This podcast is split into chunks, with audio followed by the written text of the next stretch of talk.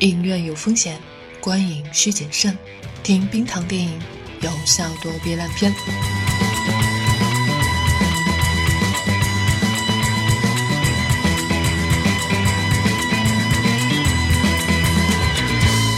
你好，这里是院线观影指南。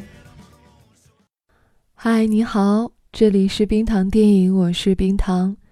终于呢，在这个月的月底，嗯，我们看到了影院上映了这个月可能是最受瞩目的一部国产电影《江湖儿女》，呃，是贾樟柯导演的作品。总体的观感还是不错的，片子里面时不时都会冒出一些冷幽默，也算是讲了一个好故事。虽然说冯小刚的戏份被删除了。倒也不是特别影响整体的观感，还是值得去看一看的。贾樟柯呢，也没有像之前姜文在《邪不压正》里那样放飞自我。这部电影还是可以说是一部对普通观众也比较友好的作品，让本来就寡淡的九月份呢多了几分光彩。按照内容来看呢，主要是在讲巧巧的个人成长经历和心路历程，所以说呢，要联系上片名《江湖儿女》的话，可能还是需要你自己在心里面花一点理解吧。故事讲的是，嗯，后面会有一些剧透啊，如果你还没有看的话，也可以选择之后再听。在二零零一年的山西大同。巧巧和兵哥他们是一对恋人。巧巧想的是早一点和兵哥结婚过日子，但是兵哥呢，他天天在外面混社会，是一副江湖人的模样。有一次小混混来找麻烦，兵哥就被混混暴打了。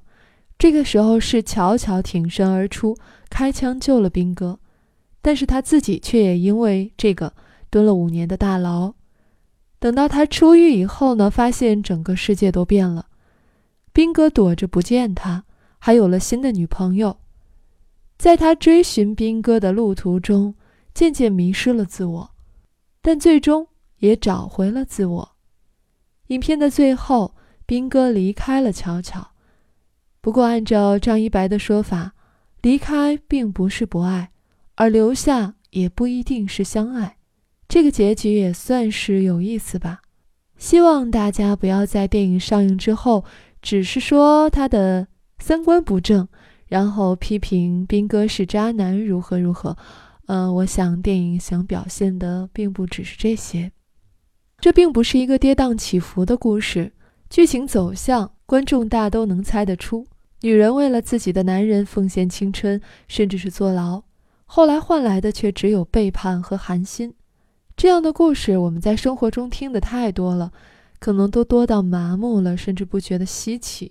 但电影呢，仍然是以特定的时代背景在做记录，它将时代变迁中小人物的无奈夹杂其中，在城市的变化中，我们得以看见自己曾经生活的模样，在主角的爱恨中得以感受自己一路走来的酸甜苦辣。在《江湖儿女》的三段故事里呢。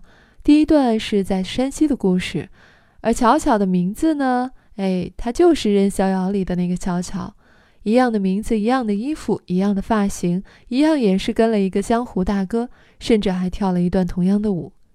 大哥用的还是《任逍遥》里面主角儿的名字彬彬。故事都发生在山西大同，而斌哥呢，依然是一个混社会的江湖人士。第二段故事里。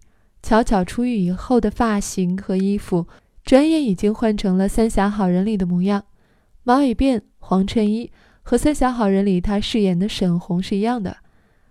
正赶上奉节老城区因为三峡水库蓄水要搬迁，他也在寻找自己离散多年的兵哥，兵哥同样也是有意无意的躲着他，在遭遇了小偷、嗯蹭饭局、差点被强奸的辛酸经历以后。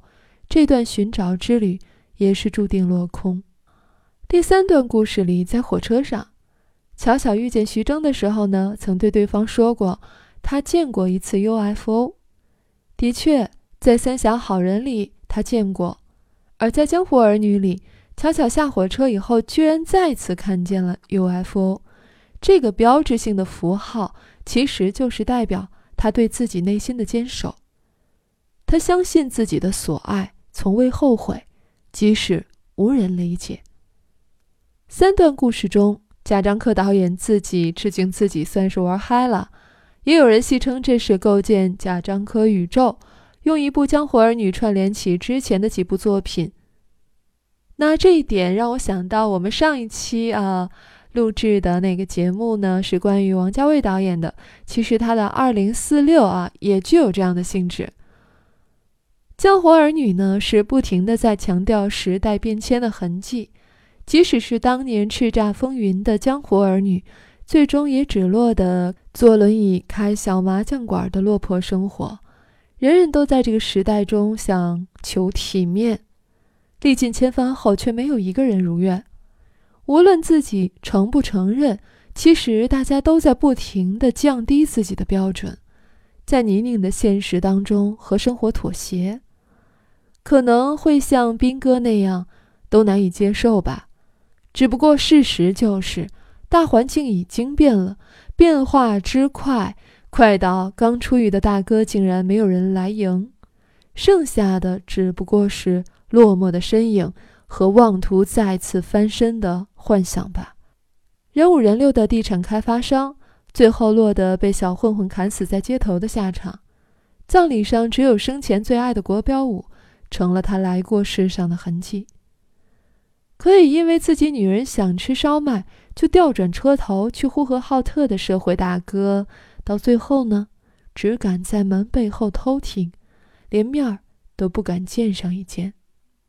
早年间，兵哥带巧巧看火山，巧巧说：“火山灰应该是最干净的东西。”其实我们谁又不像是被生活烧烂的烟灰呢？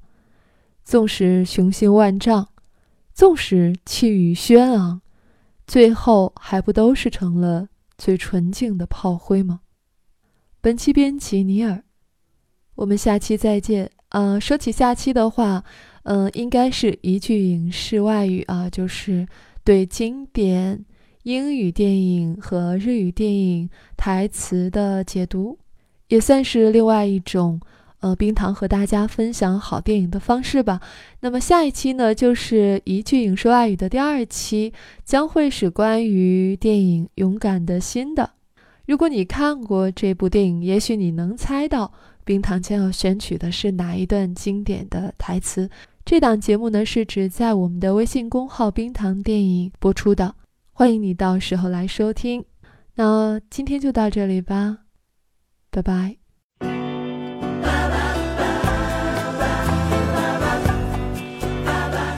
喜欢节目，记得要点赞和转发。每期 BGM 歌单和晚安语音尽在微信号“冰糖电影”。